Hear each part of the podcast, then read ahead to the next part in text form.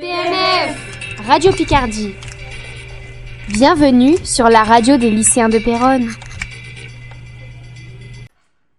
Hey, bonjour tout le monde, ici Ryan de la chronique MSMR. Aujourd'hui, nous enchaînons sur quelque chose de plus glauque.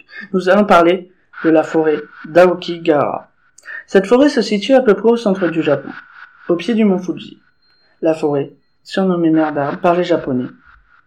Ce nom lui a été donné à cause de son immensité qui est de 30 km. Cette forêt fait l'objet de nombreuses disparitions. C'est pour cela qu'elle fait polémique. C'est aussi l'endroit où de nombreuses personnes se suicident. En 2003, le nombre de corps retrouvés était de 105 défunts, soit 32 personnes de plus qu'en 1998. En 2010, le nombre de défunts était de 200 corps. Selon certaines légendes urbaines, les lieux seraient hantés par les yurei, autrement dit, des esprits, les amérantes des défunts. Certaines de ces âmes seraient les suicidées. Des panneaux de signalisation sont installés dans la forêt. Ils rappellent combien votre vie est précieuse et qu'il y a toujours des gens autour de vous pour vous soutenir et vous aider, ainsi que des fils barbelés pour vous prévenir que vous sortez du sentier et que vous enfoncez dans la forêt. Des gardes sont postés à disposition des gens et des battues sont organisées pour retrouver les personnes disparues. Depuis un moment, la forêt est de plus en plus surveillée à cause du nombre de suicides qui ne fait qu'augmenter dans la forêt. Certaines personnes sont même retrouvées en état de folie à cause de ce qu'elles ont vécu dans cette forêt.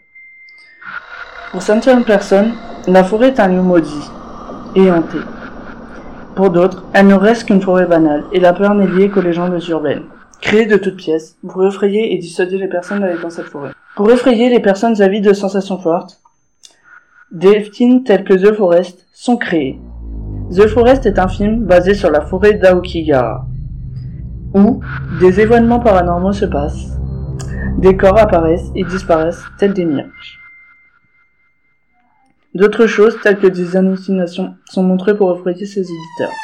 Ces hallucinations paraissent plus que réelles. Des articles de presse sont rédigés afin de mettre au courant la population des choses anormales qui se déroulent dans cette forêt, telles que l'article sur Slate.fr. Ou alors, des vidéos circulent, et l'une d'elles a fait polémique.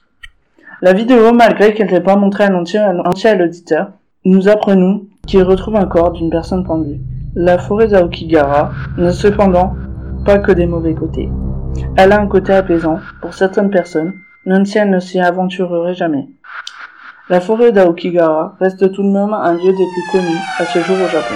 Si vous allez dans cette forêt, faites-y attention de ne jamais tomber dans un trou, dans une crevasse créée par le volcan. À bientôt PNF Radio Picardie.